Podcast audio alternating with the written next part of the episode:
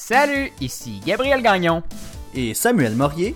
Nous sommes le 26 janvier 2021. Aujourd'hui, Samuel, à l'émission. Le panier bleu enfin utile. On pourra bientôt acheter directement sur le site. La communauté juive assidique de Montréal se fait taper sur les doigts assez fort pendant le couvre-feu. Un patient mort, des produits périmés, rien ne va plus aux soins intensifs de l'hôpital Notre-Dame. Sacha Audet vient faire sa chronique politique. Julie Payette démissionne et le Canada n'a plus de vaccins. Dure semaine pour Justin Trudeau. Parce que vous méritez des explications, voici une nouvelle édition complète du matinal de Ceci n'est pas un média.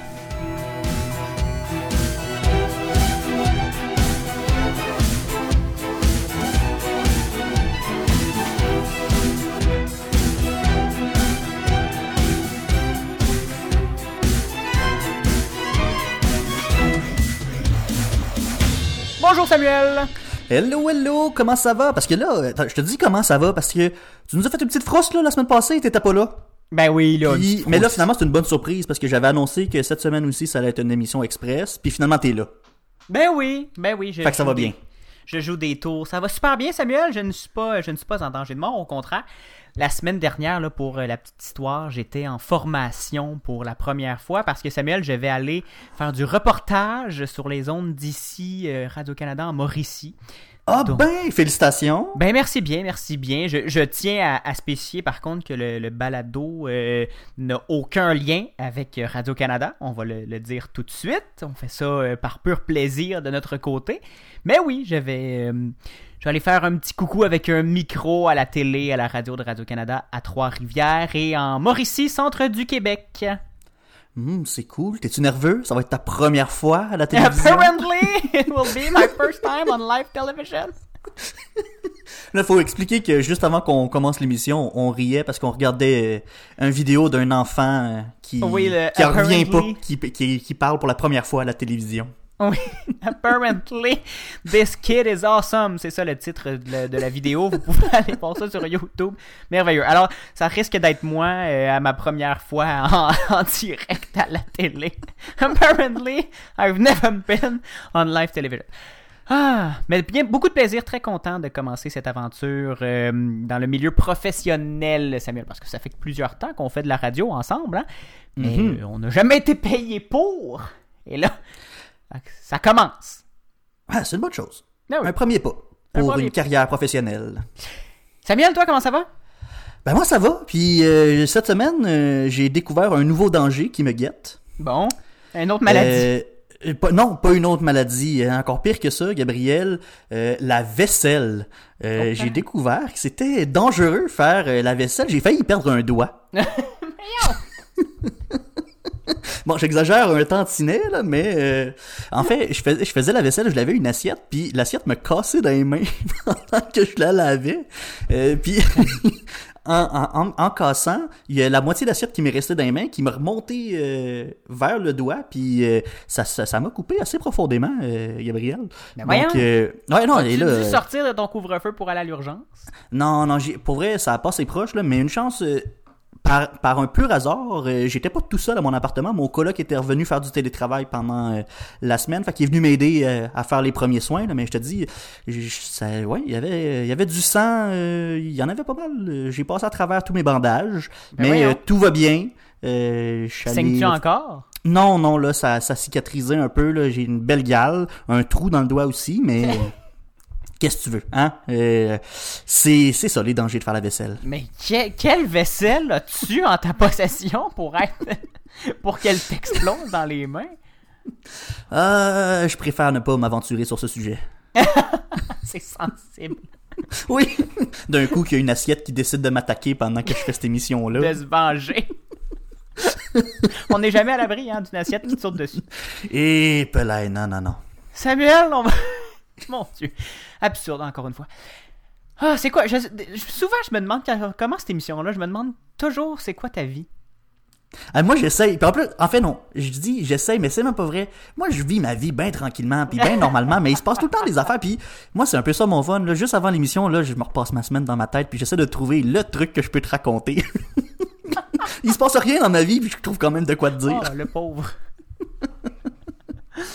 Ah, on commence ça, Samuel, cette semaine avec une bonne nouvelle. Le panier bleu, le, fameux bottin téléphonique euh, sur le web pour euh, les, entreprises québécoises, va enfin bénéficier d'une plateforme transactionnelle. On, on- on va de l'avant avec une plateforme qui veut possiblement rivaliser Amazon. Ouais, écoute, euh, neuf mois après l'annonce de la création de ce, famille, de, sa feu- de ce fameux panier bleu, on parle enfin de la possibilité de faire des achats directement sur le site du panier bleu. C'est peut-être un peu tard, mais bon, hein, comme on dit, Jamais trop tard. C'est mieux vaut tard que jamais. Mais là, plutôt que se concentrer sur le négatif de la chose, on va essayer de regarder plus le positif parce que oui, c'est effectivement une bonne nouvelle pour les détaillants québécois parce que l'objectif du gouvernement, c'est d'offrir une option aux Québécois autre que les géants du commerce en ligne comme le sont Amazon ou même Walmart qui euh, profitent beaucoup de la vente en ligne ces temps-ci. On veut pas que le panier bleu devienne un à côté puis que les gens soient dirigés directement premièrement vers Amazon puis qu'ils disent ah finalement je vais peut-être combler mes besoins par le panier bleu. On veut que ce soit l'inverse. Les gens aillent sur le panier bleu puis complètent leurs achats avec les autres plateformes en ligne. Mais pour ça, ça va prendre du travail, Gabriel, beaucoup de travail. Et donc Malheureusement, je vous l'annonce, on pourra pas commencer à faire nos emplettes sur le panier bleu d'ici la semaine prochaine. Va plutôt falloir attendre à cet automne où on a prévu faire la mise en ligne de cette fameuse plateforme transactionnelle. Mais avant de la mettre en ligne, il faut développer cet outil-là. Et là, il y a plein de questions auxquelles il va falloir répondre. Qu'est-ce que c'est un produit québécois? Parce que la plateforme du panier bleu, c'était pour mettre de l'avant les, les commerçants québécois, mais les produits québécois. Est-ce que, on faut falloir aussi se poser la question, est-ce qu'on va vendre seulement des produits québécois ou est-ce qu'on va accepter de vendre des produits à l'étranger? Il y a plein de questions comme ça auxquelles il va falloir répondre. J'ai lu cette semaine, par contre, qu'on ouvrait probablement la porte à des produits euh, faits à l'étranger, mais que le, le, le- fer de lance du projet, c'était vraiment les produits québécois, mais qu'on dirait pas non. là. T'as entendu correctement, Gabriel, parce que toujours dans cet objectif d'être une option intéressante à Amazon, on pourrait décider de vendre des produits qui ont été faits à l'extérieur du pays. Par exemple, on pourrait acheter des téléphones intelligents ou des télévisions à condition qu'on l'achète à- par l'entremise d'un détaillant québécois qui nous le fournit sur le panier bleu. Pas une multinationale, là, pas un Best Buy. Exactement. En fait, Alain Dumas, qui est le directeur général du panier bleu, a parlé de teinte selon les produits et les secteurs. Donc, on pourrait acheter des produits qui sont 100% fabriqués au Québec, mais on pourrait aussi aller acheter des produits qui sont fabriqués au Québec, mais dont la matière première ne provient pas du Québec, ou comme je l'ai dit, peut-être des produits qui ont été fabriqués ailleurs, mais qui sont vendus par une entreprise locale. Mais là, outre le développement d'une identification québécoise, des enjeux sur lesquels il va falloir se pencher, ben, on parle d'une mise en place d'un panier d'achat commun aux participants. On parle aussi de la logistique entourant la livraison, parce que ça aussi, c'est un gros enjeu. C'est plein d'entreprises qui n'ont pas nécessairement de lien ensemble. Comment on va coordonner la livraison de, ces, euh, de tous ces achats-là?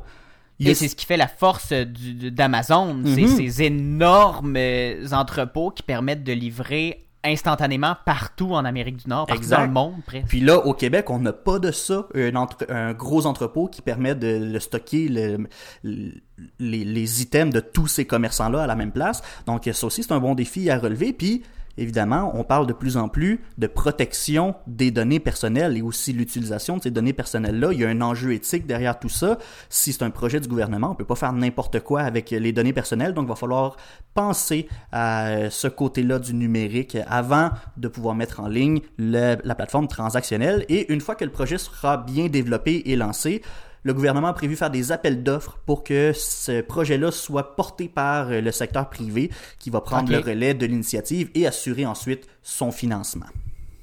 Ah bon, bonne nouvelle, ça. J'avais pas euh, capté ça que le privé allait, que le gouvernement avait comme objectif que le privé prenne le relais? C'est c'est naturel pour le gouvernement de pousser un tel projet, mais une fois qu'on a semé l'idée, qu'on a mis tous les outils en place, ensuite on peut laisser euh, le secteur privé, le marché, le libre marché s'occuper ensuite de cette plateforme-là. Eh bien, un beau projet, Samuel. Merci beaucoup de ces détails. Merci à toi. En musique maintenant, on s'en va écouter un jeune Montréalais qui fait fureur sur le web, c'est le cas de le dire. Je l'ai découvert ce dimanche, à tout le monde en parle. Je dis qu'il fait fureur sur le web, je l'ai découvert à la télé traditionnelle, comme quoi, hein? Et je tenais vraiment à vous en faire écouter aujourd'hui. On va aller écouter deux chansons, une très très courte et euh, une beaucoup plus longue. Il s'est fait connaître grâce à ses Random Internet Drama Into Songs, Samuel. Et ma préférée, c'est vraiment celle-ci qu'on va écouter sur le fromage bleu, avec entre autres Jimmy Fallon et l'actrice Alison Brie parce qu'il était invité au Tonight Show pour euh, participer à l'émission avec une, création originale. Sachez qu'il lit vraiment des, des de réels échanges complètement absurdes du web. C'est du génie. Voici Which Salad Dressing is your favorite? Dressing is your favorite? Can steakhouse blue cheese dressing? Blue cheese has mold in it. Blue cheese. Blue cheese has mold in it. Blue cheese. Blue cheese has mold in it. Ranch. Ranch is good. Blue cheese. There is mold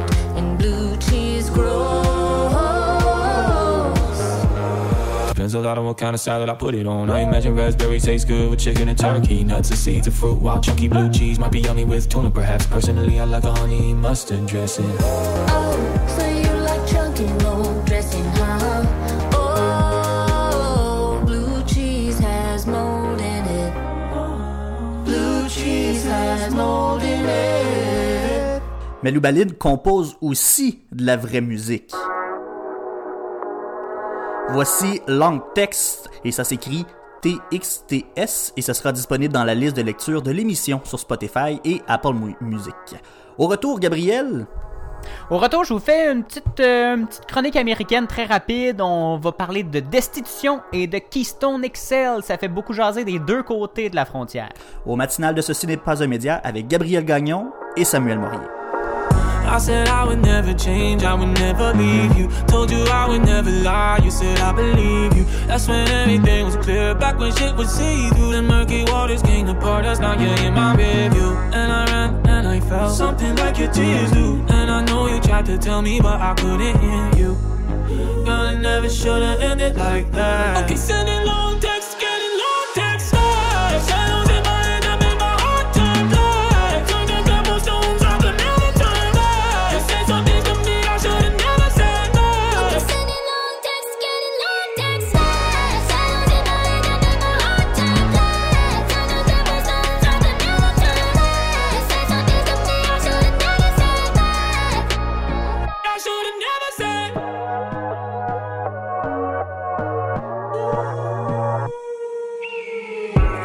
coming to me heavy now. The solitude I carry round is busting through the levee now and every now and then. I think about you just to get me round the bend. Ah, yeah. You keep me burning to the end. Ah, ah, yeah, the end. Ah, yeah. And I can't get you out my head. I really never should have ended like that. Okay, sending long texts,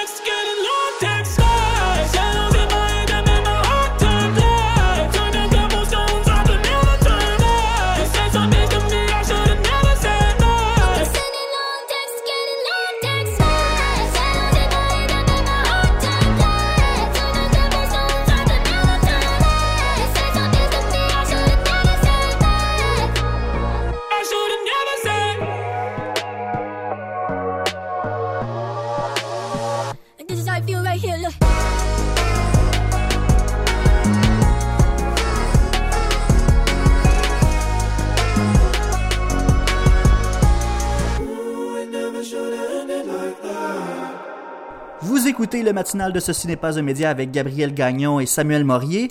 Gabriel, il faut revenir sur la dernière semaine en politique américaine parce que il s'en est Avant passé des Samuel, je, veux juste, je t'interromps, je veux juste te dire que j'ai encore dans la tête Blue cheese has mold in it. Ouais, c'est des verres d'oreille qui nous a fait là euh, cet Je artiste juste montréalais. le... je voulais juste le partager avec toi et, mes- et nos auditeurs. C'est parfait. Mais là, on va passer aux choses sérieuses, Gabriel, parce que Oui. L'actualité américaine, il s'en est passé des affaires dans l'actualité américaine dans la dernière semaine. On a eu Keystone Excel, Joe Biden qui est rentré en poste, c'est une des premières affaires qui a, euh, sur lesquelles euh, il a travaillé. Il a dit non à ce projet-là. Exactement, Samuel, le, le président, j'allais dire le premier ministre, mais c'est pas notre premier ministre qui a refusé le projet. C'est le président des États-Unis nouvellement en poste parce qu'il a été, euh, il a encore gagné, Samuel, pour la dernière fois cette fois. il a gagné les élections. Il a été euh, assermenté le 6 euh, janvier et euh, non, Le 20, le 20 janvier. Oui, excusez-moi. On mélange des dates importantes, là.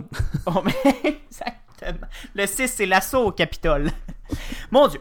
On, revient, on revient. Le 20 janvier dernier, il a été assermenté et un de ses euh, premiers gestes en tant que président en poste, Samuel, ça a été, ça a été de, premièrement, réintégrer l'accord de Paris, de réintégrer l'OMS et de un peu détricoter déjà, après même pas quelques heures en poste, l'héritage de Donald Trump. Mais un qui fait beaucoup jaser de ce côté-ci de la frontière, c'est Keystone XL, ce fameux pipeline qui part de l'Alberta et qui se dirige vers le Texas, Samuel. Un énorme projet pour nos pétrolières canadiennes qui pouvait euh, changer complètement le portrait pour l'économie albertaine parce que, je le rappelle, l'économie albertaine est dépendante à 21% du prix du pétrole, 21% du PIB, du PIB pardon, de la province et de tirer des revenus euh, des, des- des pétrolières. Donc, on s'entend que presque le quart de cette, de- de- de- des revenus de l'Alberta, du PIB albertain, c'est des ressources naturelles, Mhm. des sables bitumineux. Donc, pour l'Alberta, c'est très, très, très, très, très important d'avoir, de pouvoir sortir son, son pétrole de ses frontières. Et bien là, le président Joe Biden a refusé ce, permis, a, en fait déchiré le permis qui avait été octroyé par Donald Trump. Et là, pourquoi on en parle aujourd'hui, c'est que ça fait encore réagir en, Alberta. Jason Kenney a demandé cette semaine que euh, Justin Trudeau durcisse le ton face à Joe Biden pour qu'il finalement accepte le pipeline. On parle aussi de, ré- de répercussions défavorables sur les Autochtones, cette annulation, parce que ça créait des emplois. Il y a 1000 emplois, Sam- 1000 emplois Samuel, qui ont été éliminés en raison de la- de l'annulation de, Keystone XL. Donc, on, Vraiment, ce- ce- cette annulation-là fait beaucoup réagir, mais les experts s'entendent pour dire que on doit arrêter de, de- de fonder des espoirs en Keystone XL. Ce, ce projet-là est mort de sa belle mort. Ça serait, on pourra pas jouer au yo-yo à l'infini avec, euh, avec ce pipeline-là. Joe Biden a dit non, c'est la dernière fois, c'est maintenant terminé, même si euh, ça, ça risque de faire quand même du mal à l'économie albertaine. Là, c'est un, c'est un gros problème pour l'Alberta parce que là, on peut plus passer le pétrole au sud. À l'est, ça fonctionne pas bien bien, puis à l'ouest, on a de la misère aussi. Fait que euh, on le sait bien pas où c'est que le pétrole, euh, par où le pétrole va passer pour sortir de l'Alberta. C'est Sacha qui disait qu'il va falloir trouver des moyens de diversifier cette économie-là. là. Absolument. ça va être falloir important euh, oublier le pétrole pendant un petit bout, là, puis se concentrer sur autre chose. Et euh, avant d'aller en pause, Gabriel, j'aimerais ça faire euh, un petit tour aussi, que tu nous glisses quelques mots sur le procès, le deuxième procès en destitution pour le l'ancien président américain Donald Trump. Le premier président de l'histoire des États-Unis, Samuel, qui a été accusé deux fois en destitution. Le Sénat a reçu ce soir.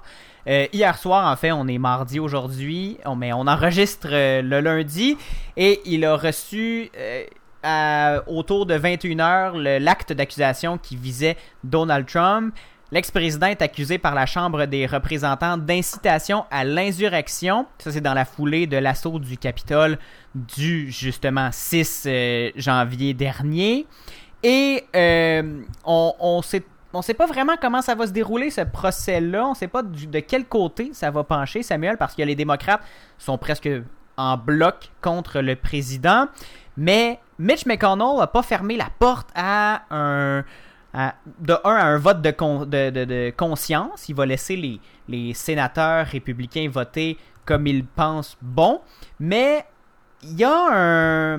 Mitch McConnell se dit euh, ch- chaleureux à cette idée-là, se dit pas totalement contre. En privé, il aurait même dit qu'il était content que les démocrates y aillent avec une, une accusation pour destituer le président. Ça lui enlèverait un énorme caillou dans le soulier, Samuel, parce que si il, euh, il a été il est destitué, en fait, cette fois-ci, eh bien, les, les démocrates ont rajouté une clause de qu'il ne peut pas se représenter à l'avenir pour 2024. n'importe quel poste élu à vie. Donc, Ah non, ça- même, même pas juste pour les présidentielles 2024. Là. Il pourrait Pour pas devenir tout- gouverneur ou... euh, Il pourrait pas se représenter parce que son, selon le, le- le- le- la Chambre des représentants, c'est trop grave ce qu'il a fait, donc ça l'annulerait toute crédibilité pour un poste élu.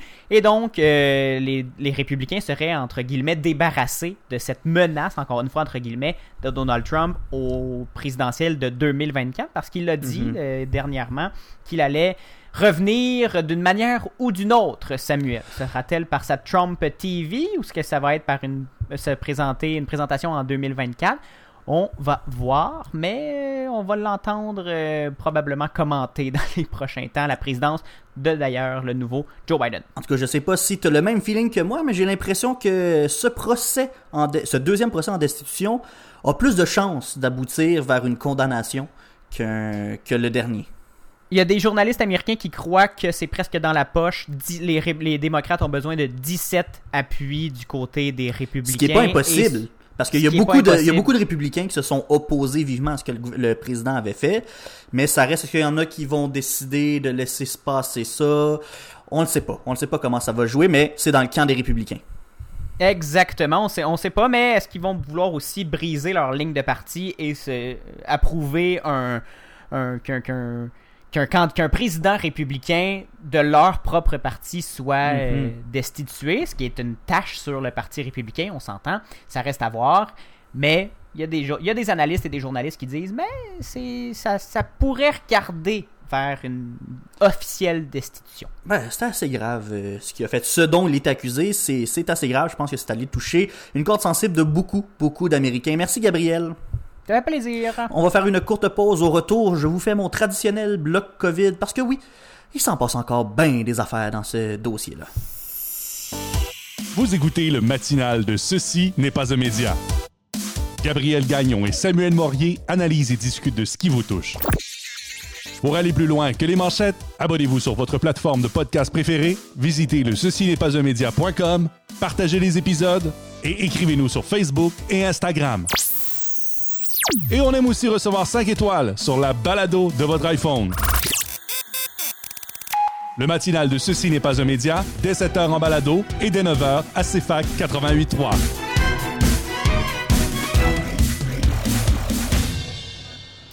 En fin de semaine, on a célébré un anniversaire particulier, Samuel.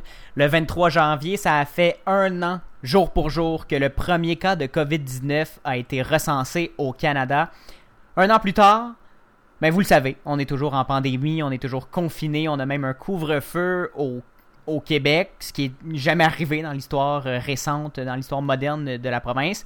Et même si ça fait un an que la COVID est au Canada, il continue de se passer beaucoup, beaucoup de choses dans ce dossier-là. hein.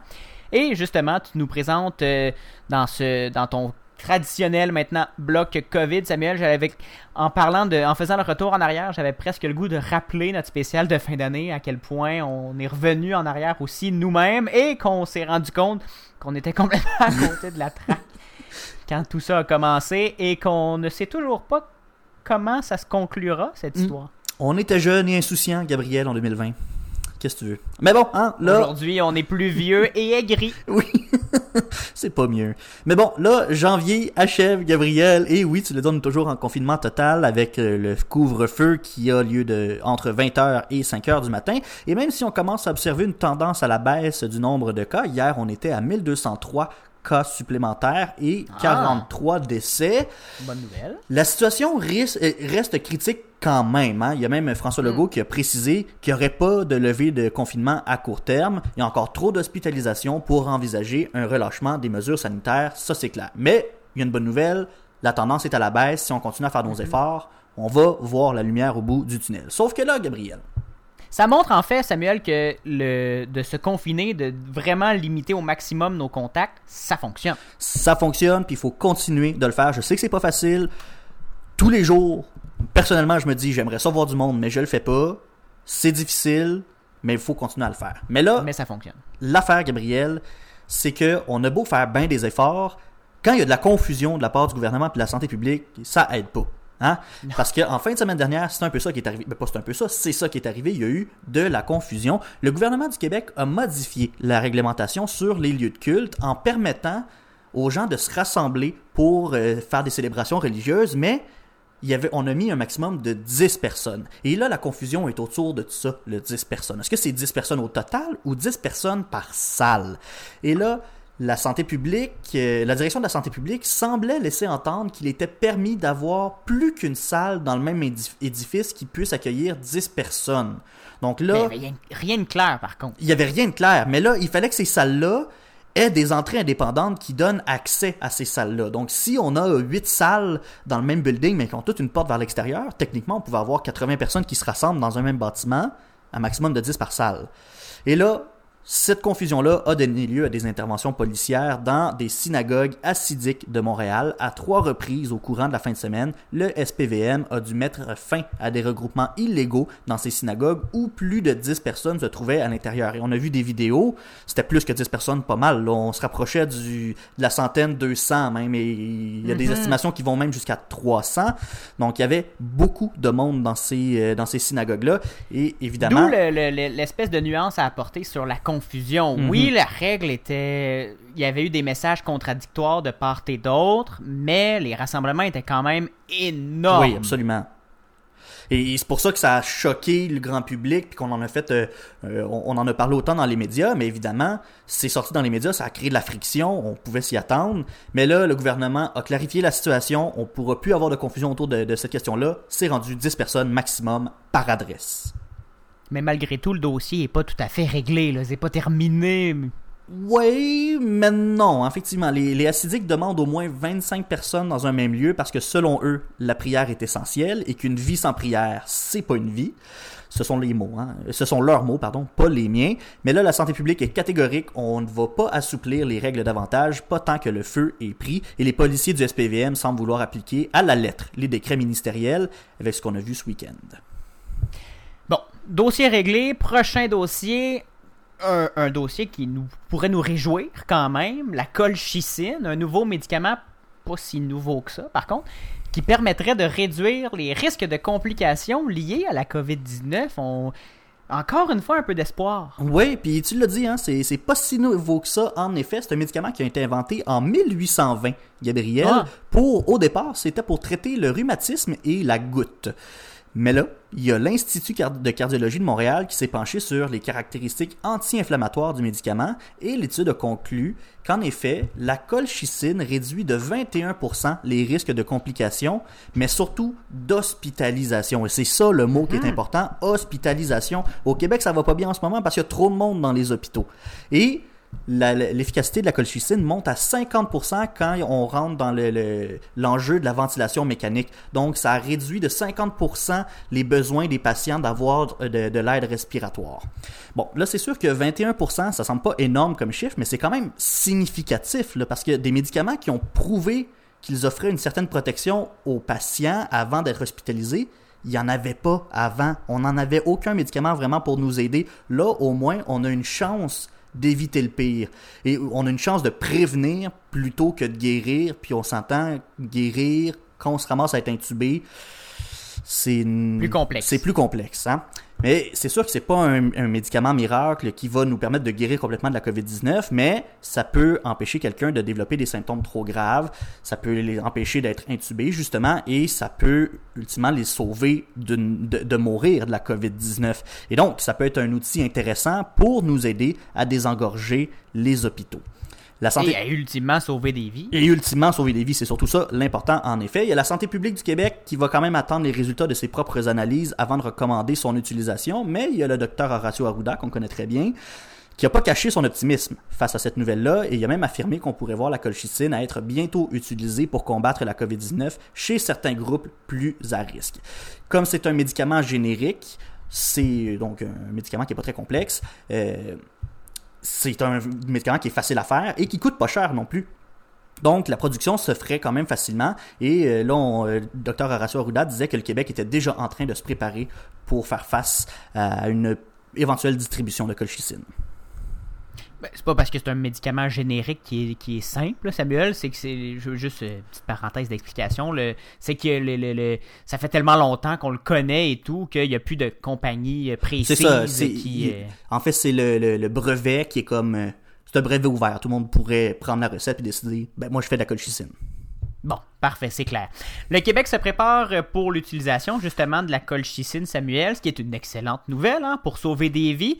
Mais un autre truc qu'il va falloir surveiller et pour lequel on va avoir besoin de se préparer, ce sont les nouveaux variants du virus. Ça inquiète beaucoup de monde, ça inquiète la santé publique et pour ça, il faut limiter les voyages internationaux. François Legault avait annoncé son intention d'intervenir dans le contrôle des aéroports si le fédéral ne faisait rien, parce qu'on rappelle que les frontières sont de compétence fédérale au Canada. Et là, c'est fait, c'est la SQ, la Sûreté du Québec, qui va se charger de la surveillance des voyageurs de retour au pays. Ouais, donc... Euh, si ben, de retour au Québec, en fait. Donc, si vous êtes un voyageur qui revenait de l'international, soyez pas surpris si ça cogne à votre porte et que vous voyez les policiers de la SQ. C'est parce que, désormais, la Sûreté du Québec devra s'assurer du respect de la période d'isolement imposée aux voyageurs de la province qui rentrent au pays. Euh, donc, les policiers vont devoir se rendre au domicile de ces voyageurs-là et visiter les lieux afin de s'assurer que tout est conforme au règlement en vigueur. Il va falloir s'assurer que ces gens-là sortent pas de chez eux, n'aient pas de contact avec euh, l'extérieur, etc. Il faut vraiment que ça soit euh, respecté à la lettre. Et que ce soit conforme ou non. La Sûreté du Québec va faire un rapport à l'Agence de santé publique du Canada qui se chargera ensuite de prendre les mesures appropriées en cas de non-respect des consignes. Donc, Mon Dieu, est-ce qu'on est dans la maison qui rend fou d'Astérix? ça ressemble un peu à ça. Puis c'est pas fini, Gabriel, parce que là, il y a une question de juridiction, de juridiction aussi au Québec euh, dans les corps policiers. La SQ devient, oui, l'espèce de bras exécutant pour l'Agence de la santé publique du Canada, mais la SQ, ça se peut aussi qu'elle demande l'aide des, euh, des corps policiers municipaux à agir sur le territoire. Et là, si c'est le cas, dans le fond, ça va être les corps policiers municipaux qui vont aller faire la surveillance, qui vont rapporter les informations à la SQ. Et là, la SQ va faire son rapport et, ensuite transférer ces informations-là à nos euh, amis du Canada. Donc, ça, ça vient beaucoup de rapports de je suis allé voir, je suis allé vérifier, puis il y a beaucoup, beaucoup de bureaucratie, mais oui, beaucoup d'intervenants. Il y a beaucoup d'intervenants, mais la nouvelle, c'est que Maintenant, les policiers vont surveiller les gens qui rentrent au pays. Donc, normalement, on devrait plus avoir de voyageurs qui décident de se faufiler en douce à l'épicerie pour aller chercher deux bananes. Oui, normalement, a quelqu'un, si un policier qui passe par là et qui vérifie si c'est si le voyageur est pas euh, parti de chez eux, comme on dit. À voir, mais un autre, un autre cas de la maison qui rend fou dans cette, euh, dans cette administration, dans cette administration à deux têtes. Merci Samuel. Ça m'a fait plaisir.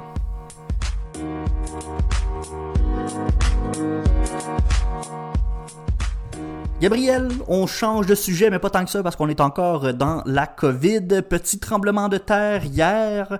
Le Devoir a publié une enquête qui dresse un portrait assez sombre de la situation aux soins intensifs de l'hôpital Notre-Dame à Montréal. Le ministre de la Santé, Christian Dubé, a même dû réagir à ce, à ce reportage-là. Oui, Samuel, ça a commencé avec l'enquête du devoir hier. En effet, on apprenait que le 5 janvier dernier, un patient atteint de la COVID-19 a été retrouvé mort aux soins intensifs de l'hôpital Notre-Dame. Tu me diras, c'est pas surprenant dans les faits que quelqu'un meurt aux soins intensifs, mais c'est qu'il ça faisait plus de 45 minutes, Samuel, qui avait arraché le matériel respiratoire auquel il était rattaché. C'est ça le drame. Quelques mois plus tôt. Il s'est lui-même arraché le matériel respiratoire? Oui, c'est hmm. je vais expliquer en détail euh, dans quelques secondes pourquoi euh, tout ça s'est déroulé de cette façon-là. Mais oui, et personne pendant 45 minutes n'a réagi. Et c'est là le drame. Ben oui. Quelques mois plus tôt, Samuel, des cathéters et des sacs de dialyse périmés ont été utilisés pour soigner des patients. Tellement la situation est dramatique, il y a 12 employés de l'hôpital qui craignent pour la sécurité des usagers et ont cru bon parler à Stéphanie Vallet du journal Le Devoir. Quatre d'entre eux ont même choisi de démissionner, Samuel. Oh, c'est grave comme, euh, comme, situation à ce moment-là. Exactement. Ces sources ont demandé l'anonymat par crainte de représailles administratives ou de nature judiciaire de la part de leur euh, ex-employeur ou de leur employeur actuel, parce qu'il y en a quelques-uns qui sont toujours à l'emploi du CIUS, mais aussi parce qu'elles ne sont pas autorisées, évidemment, à parler pendant que des enquêtes internes qui sont en cours.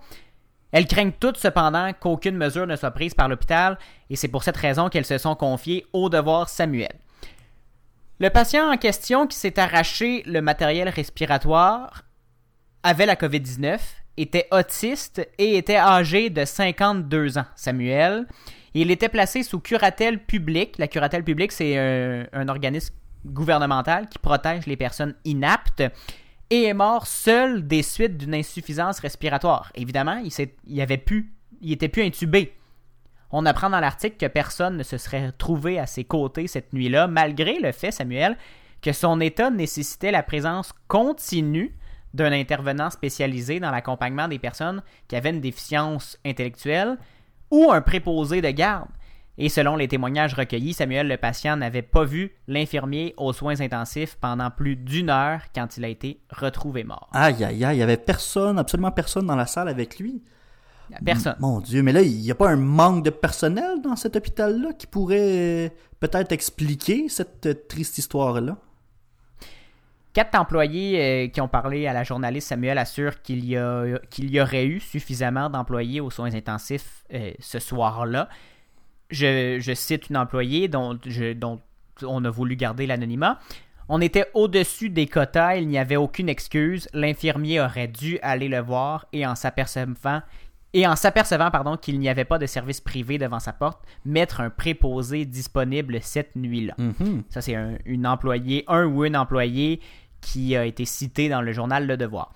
Il y a une alarme qui sonne si, par exemple, les capteurs d'oxygène tombent ou ne lisent plus la, la, la- de données, mais vu que les patients sont les, vu que le patient a arraché toutes les électrodes, Samuel, ça sonne une longue fois et ça s'arrête, selon les professionnels de la santé qui explique aussi qu'un autre membre du personnel soignant de l'hôpital Notre-Dame, euh, que les- les ventilateurs à pression négative sont très bruyants et font des soins intensifs COVID, un milieu de travail particulièrement difficile pour, pour déceler les petits détails de cette, de cette façon-là.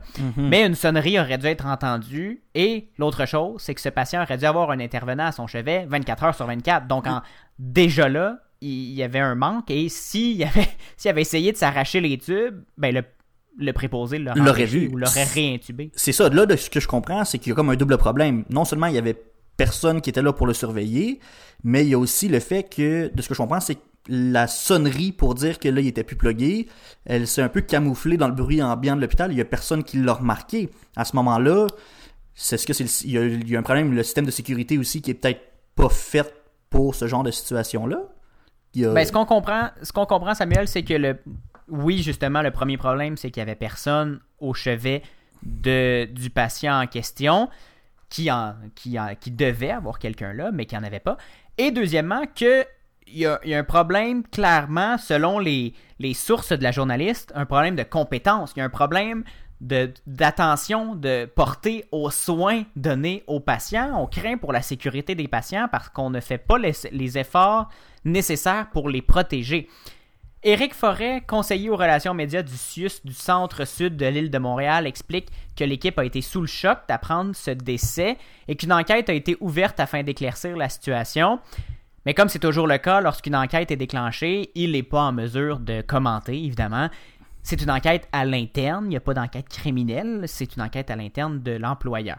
Monsieur Forêt a aussi refusé de préciser si un ou des membres du personnel ont été suspendus. Trois membres du personnel soignant affirment que toute l'équipe qui était chargée de, de, de s'occuper du patient décédé est toujours en poste depuis les jours, a été toujours en poste pendant plusieurs jours après les événements.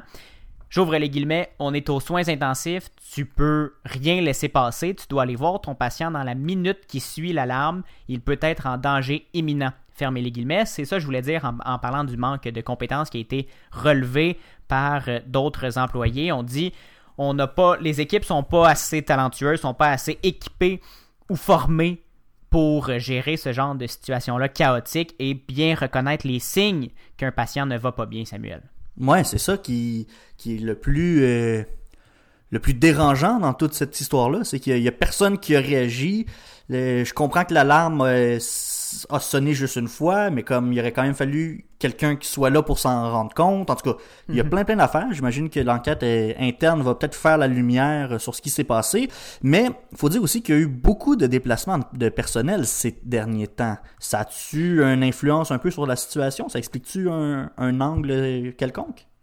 Ben, c'est ce qu'on euh, c'est ce qu'on tente de comprendre, Samuel. Entre mars 2020 et janvier 2021, 29 infirmières et infirmiers de l'hôpital Notre-Dame ont été déplacés vers les soins intensifs et ont bénéficié d'une formation accélérée pour euh, rejoindre l'unité euh, qui, est difficile à, à gérer, où sont traités justement les cas les plus lourds qui mobilisent chaque jour 24 infirmières et infirmiers.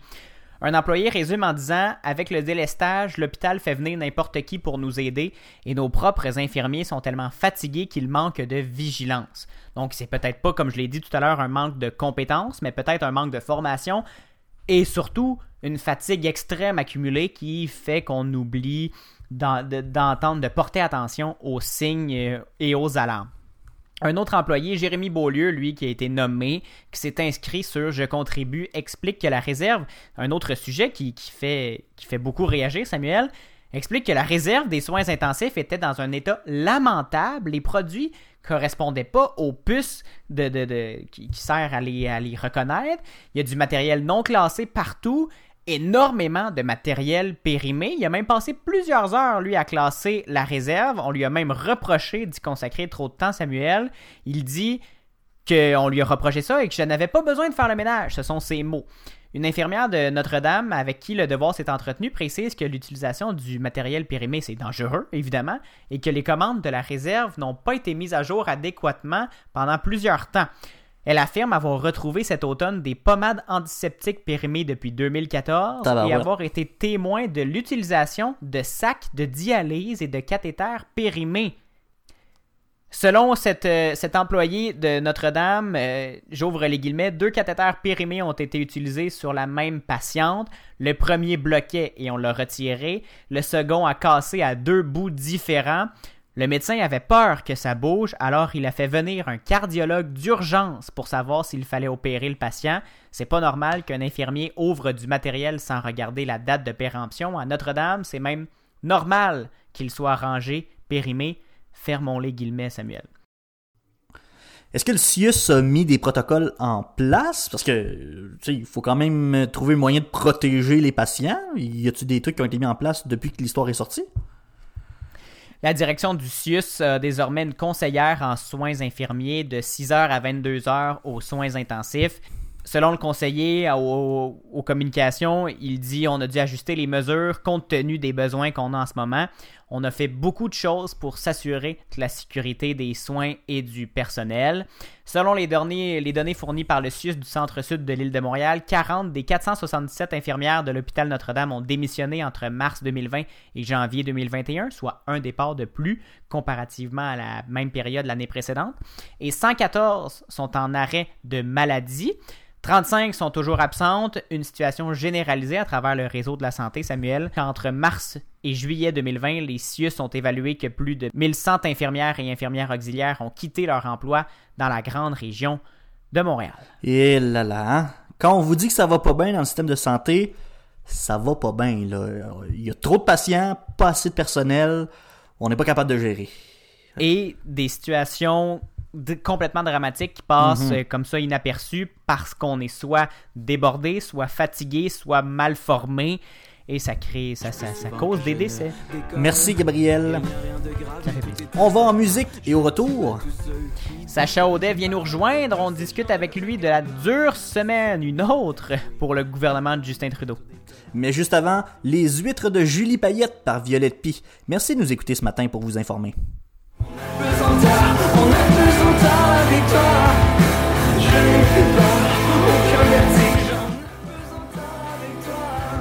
J'ai brisé ce que j'en malade d'un élastique Attaché à une bouteille d'alcool Rattrapé ma crise en poème sincère Tu sais les paroles parfois sont énormes Elles soignent les fous, elles filtrent les piscines Comme un thé en feu, élimine les toxines Et tes jolies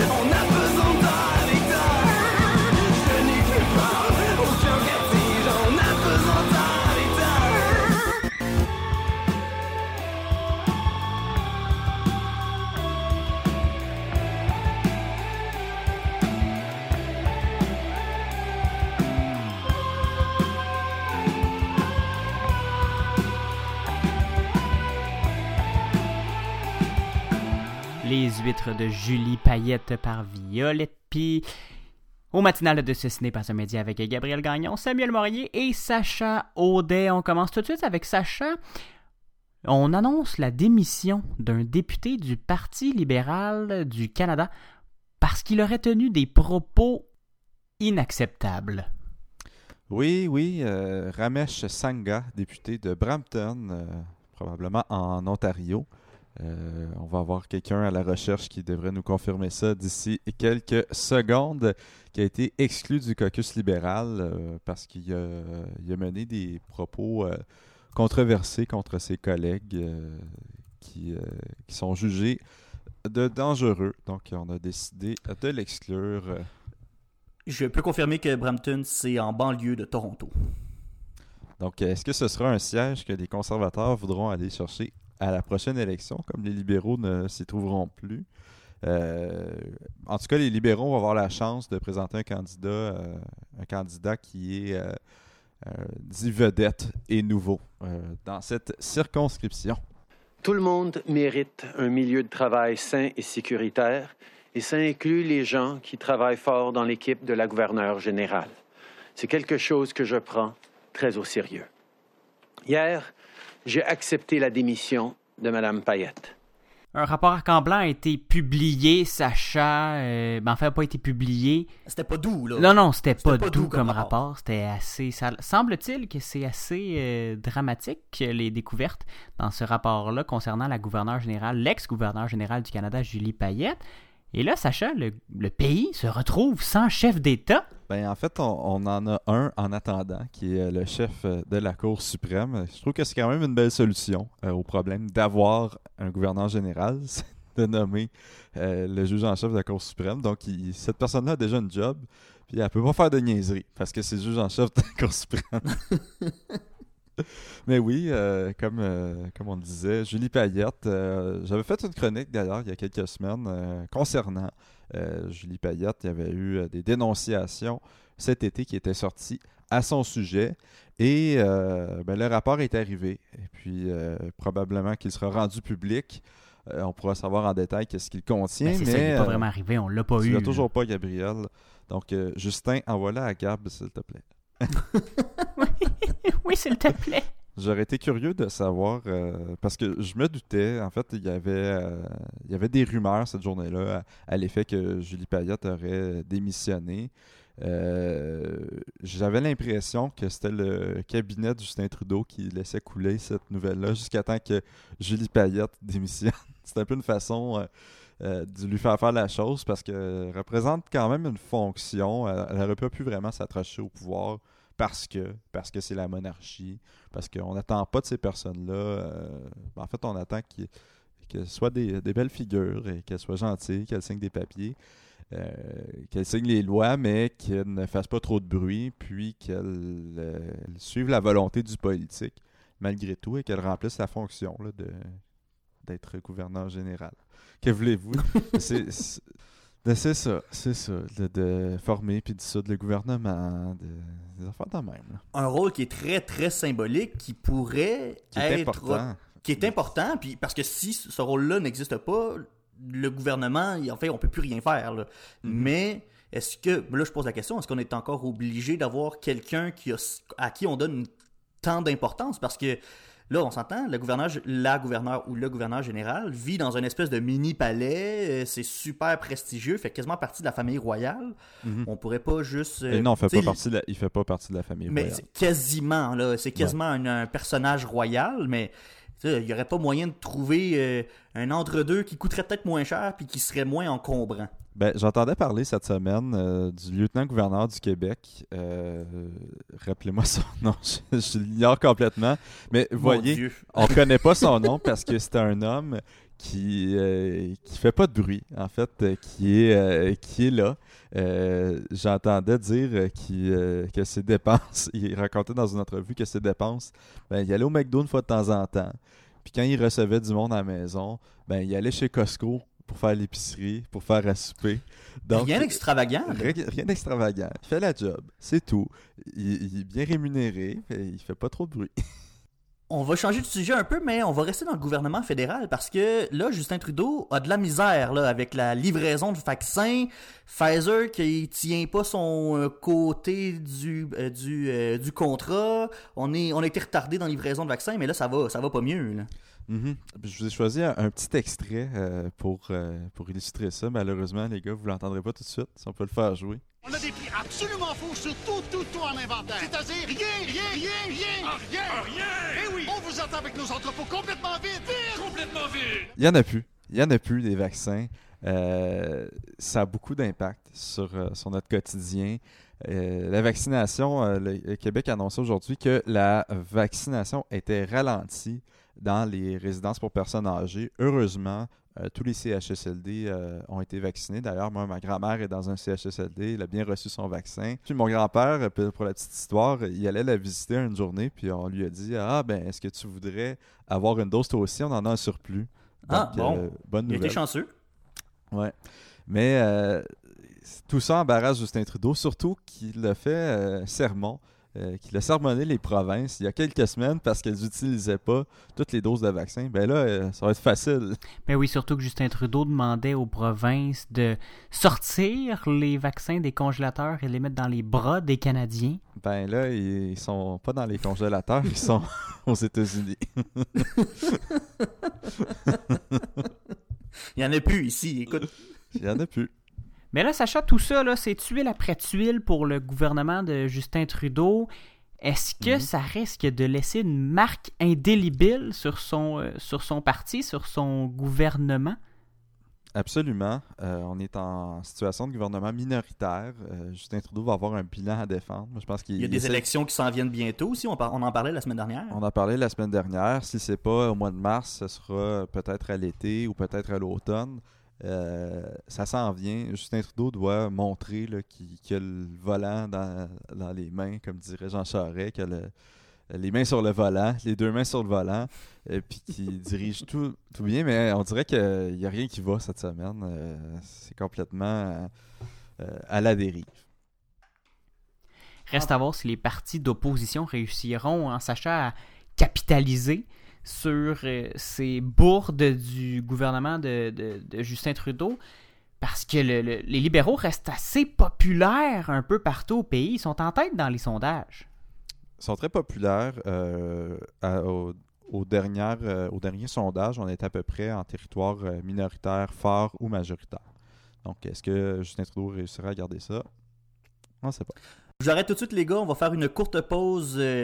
Puis on va vous revenir parce que Sacha, tu vas rester là. Tu nous parles du panier bleu au retour. Puis aussi euh, d'une drôle d'histoire avec les actions de GameStop. Restez là.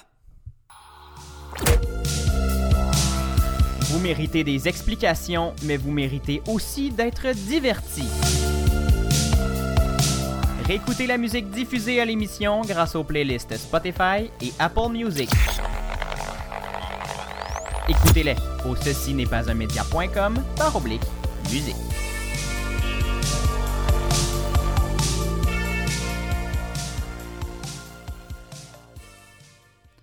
Vous écoutez le matinal de Ceci n'est pas un média avec Gabriel Gagnon, Samuel Morier et Sacha Audet qui est toujours avec nous. Sacha, tu avais un petit mot à nous glisser euh, sur le panier bleu parce qu'on a eu une annonce, j'en ai parlé en début d'émission. Il y a une plateforme de, de commerce en ligne qui s'en vient pour le, le panier bleu. Mhm. On s'était moqué du panier bleu dans le bye-bye. D'ailleurs, je vous ai préparé un extrait. Euh, attends, ça me rentre pas dans la tête. C'est parce que ça s'appelle le panier bleu. Oui. Puis le logo, c'est un panier bleu. Oui. Fait que les clients vont toujours bien pouvoir rajouter des produits dans un panier. Non. Mais c'est quoi le rapport avec le Christy de panier? Il n'y a pas de panier. Mais pourquoi t'as appelé ça le panier bleu? Parce que c'est des produits québécois. Un excellent sketch. J'a- j'ad- Tout était bon. Tout était bon. euh, on entend euh, Guylaine Tremblay qui, qui questionne euh, que- Claude Legault qui, qui interprétait le ministre euh, Fitzgibbon euh, puis qui défendait corps et âme le panier bleu, euh, expliquant qu'il n'y en avait pas de transaction, mais que c'était génial pareil. Mais là, C'est un bottin. c'est un bottin. Mais là, euh, ils nous ont annoncé ce matin qu'avec des partenaires du secteur privé, y compris des jardins, y compris la Banque nationale, euh, il allait avoir une plateforme de transaction inclus euh, au panier bleu, soit sur une autre plateforme ou sur cette plateforme-là. Ça m'a fait penser euh, à une entreprise québécoise qui s'appelle Lightspeed. Je sais, Gabriel, euh, que tu fais tes propres placements. C'est une compagnie Mhm. qui est cotée en bourse, euh, qui est compétitrice à Shopify, mais qui est un peu mieux. En fait, ça permet aux, aux magasins de maintenir leur inventaire avec ce système-là, puis de le garder en ligne en, même temps. Donc, par exemple, je suis un vendeur de souliers, euh, j'ai une paire de souliers roses, mais j'en ai juste une. Euh, elle est disponible sur ma boutique en ligne. Mais si quelqu'un vient l'acheter tout juste avant que je la mette dans mon panier, ben, elle sera retirée automatiquement de ma, ma boutique en ligne. Donc, ça rend euh, la tenue donc- du livre beaucoup plus facile. Il y a l'inventaire en magasin et l'inventaire électronique. Ça se parle, ces deux-là. Ça se passe ces deux-là. Donc, est-ce que ce sera ça Ah. qui va être utilisé pour le panier bleu? Ça serait quand même bien. C'est une belle entreprise québécoise euh, Ben oui. dont les gens font beaucoup d'espoir. Euh, ça serait le fun. Ça serait le fun qu'on n'utilise pas Shopify. Ben oui, c'est ça. Puis là, après l'émission, euh, Sacha, t'appelleras euh, Pierre Fitzgibbon pour y proposer cette idée-là. Mais il semble qu'effectivement, ça, Mhm. ça rentre dans le mandat du panier bleu, cette affaire-là.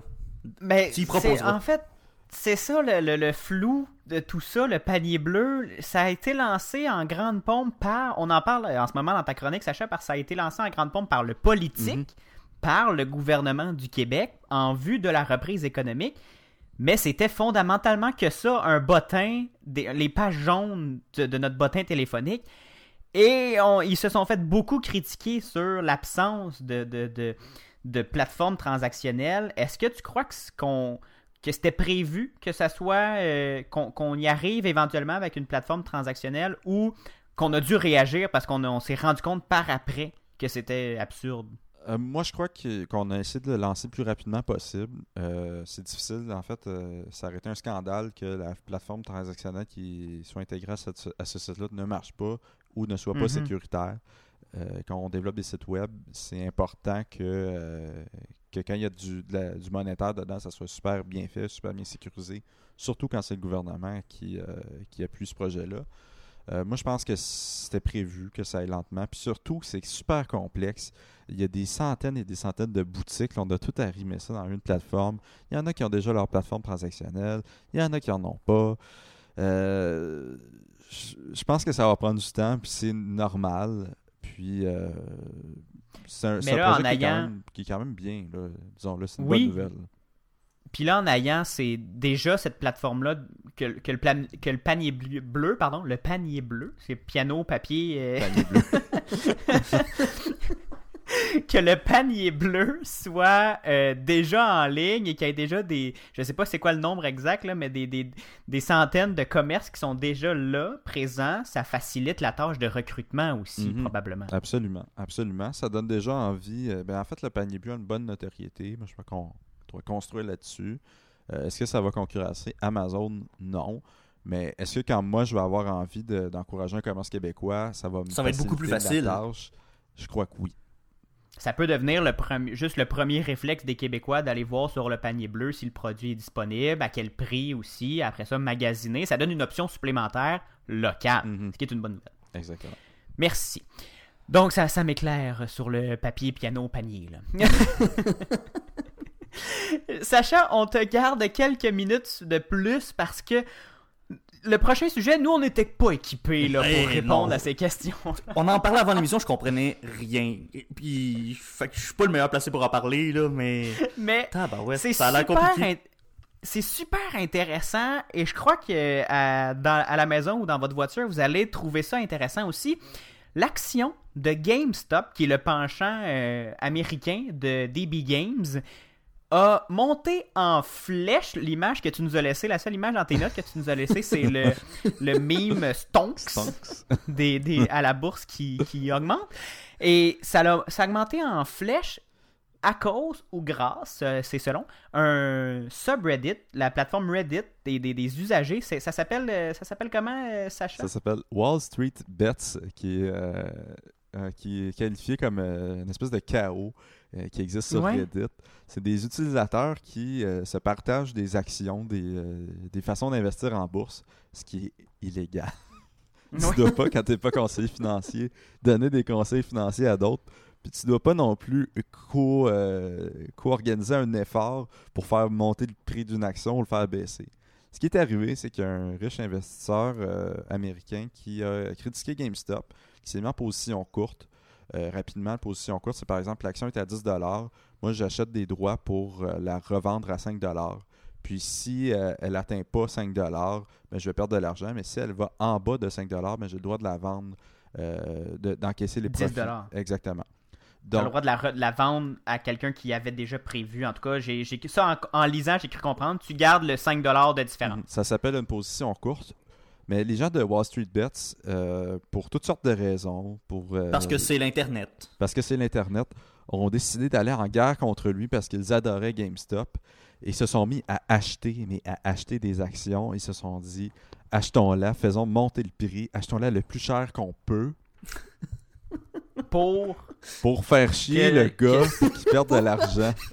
Faut pas chier une seule personne. J'ai vu une capture d'écran aujourd'hui, c'était le gars, il, il dit J'ai acheté des actions, la- le cours était à peu près à, à 80.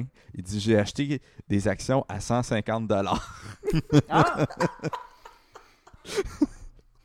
Oh mon dieu, ça me semble exagéré tout ça. Donc le, le prix est passé de 5 dollars au mois d'août à environ 80 dollars américains aujourd'hui. C'est absolument ridicule. C'est dangereux. Le pauvre GameStop, ils sont pris avec ça. L'entreprise va pas super bien, mais il était sur le, la- le chemin de la rentabilité dans trois ans. Puis là, Mais ça, c'est ma question. Ça fait quoi pour l'entreprise? Parce que une entreprise veut que son action monte. Oui, mais euh, elle veut que, euh, pas une croissance comme ça parce que là, c'est complètement détaché de la valeur de l'entreprise. Euh, la capitalisation boursière en ce moment de GameStop est beaucoup trop élevée. Elle vaut beaucoup plus que ce que l'entreprise vaut réellement. Puis ça amène beaucoup d'incertitudes parce que probablement qu'aujourd'hui, les détenteurs d'actions de GameStop qui sont pas sur Wall Street Bet sont comme Hey, wow, 80$, je la vends tout de suite parce qu'elle n'atteindra Mhm. jamais ce Ça prix-là. te déstabilise. Ça déstabilise. Là, il va y avoir une grosse, euh, une grosse euh, liquidité. Il va y avoir beaucoup d'actions disponibles. Puis probablement que le prix va descendre euh, d'ici. euh, d'ici quelques... ben, je vous prédis rien. Là, je connais rien en économie. euh, mais c'est très dangereux. Il y a un risque. Il y a un risque. Puis c'est dommage pour l'entreprise qui emploie des vraies personnes dans des vrais commerces, dans des vraies villes, dans des vrais espaces locatifs, parce que ça amène beaucoup d'incertitudes pour une compagnie qui ne le mérite pas. Ils n'ont rien fait de Mhm. GameStop, ils ne sont pas joués dans ce terrain-là. Ils font juste vivre leur petite vie, font des jeux vidéo. Les ça, les- tranquilles, s'il vous plaît? Les conséquences sont réelles pour. ul- Ultimement, c'était juste une action pour faire chier une personne, mais finalement, ça va se finir que ça va faire chier Mhm. l'entreprise au complet et toute personne qui s'y rattache. Mais c'est pour ça que c'est illégal. Donc probablement que les personnes qui ont fait ça vont être arrêtées. je, je leur souhaite. Là. On les salue. Ah, On merci. souhaite pas de mal à personne, mais rendu là. euh, Sur ça, je pense qu'on on va se quitter euh, sur, euh, sur ces, ces mots-là, sur un souhait de ces gens-là de se faire arrêter. Mon Dieu. Jamais j'aurais pensé que ça, ça se ferait. Je tiens à dire que je suis, au- Dieu, je suis pas conseiller financier. Euh, c'est pas un conseil financier. Je veux pas Oh oui. vous encourager à acheter on rapporte la rien. nouvelle. On rapporte C'est la juste nouvelle. arrivé. Je le décris au meilleur de mes connaissances. Merci beaucoup, Merci Sacha. beaucoup, Sacha. Mon Dieu, Samuel, t'as le don de finir sur les bonnes, euh, des bonnes paroles, hein, depuis. Ouais, mais écoute, il y, a- il y a deux semaines. Sur un sou. On souhaite de se faire arrêter, c'est ça que t'as dit? On souhaite qu'il se fasse arrêter, Ouais, c'est ça que on se dit? souhaite qu'il se fasse arrêter. Après les crazy carpettes. Oh là là, c'est ça, qu'est-ce que tu veux, cette émission-là? On vous informe dans le plaisir. Il n'y a rien de plus plaisant que l'information, Gabriel. Ah, c'est bon, tu... c'est bien dit. Samuel, c'est ce qui conclut cette édition du 26 janvier 2021 du matinal de Ce n'est pas un média. Merci beaucoup d'avoir été là. Merci beaucoup, Sacha, à toi aussi. Euh, grand plaisir, merci à vous. Merci Gab et on se donne rendez-vous la semaine prochaine, mardi, 7h en balado, 9h à la radio au CFAC 88.3. Et en attendant, bien sûr, suivez-nous sur la page Facebook de l'émission, sur le compte Instagram, CNPUM Baramba Balado. Visitez notre site web, ceci n'est pas un média.com, barre balado pour nous réécouter et barre musique pour écouter toute la musique diffusée dans la liste de lecture Spotify et Apple Music. Samuel, on se dit à la semaine. Je n'étais même pas censé être là cette semaine, hein? C'est vrai, c'est une belle que- surprise que, tu nous as faite. Que voulez-vous? Le, le- le- le temps, euh, le temps arrange les choses, comme on dit. Donc, on se dit pour de vrai à la semaine prochaine. Salut! Salut!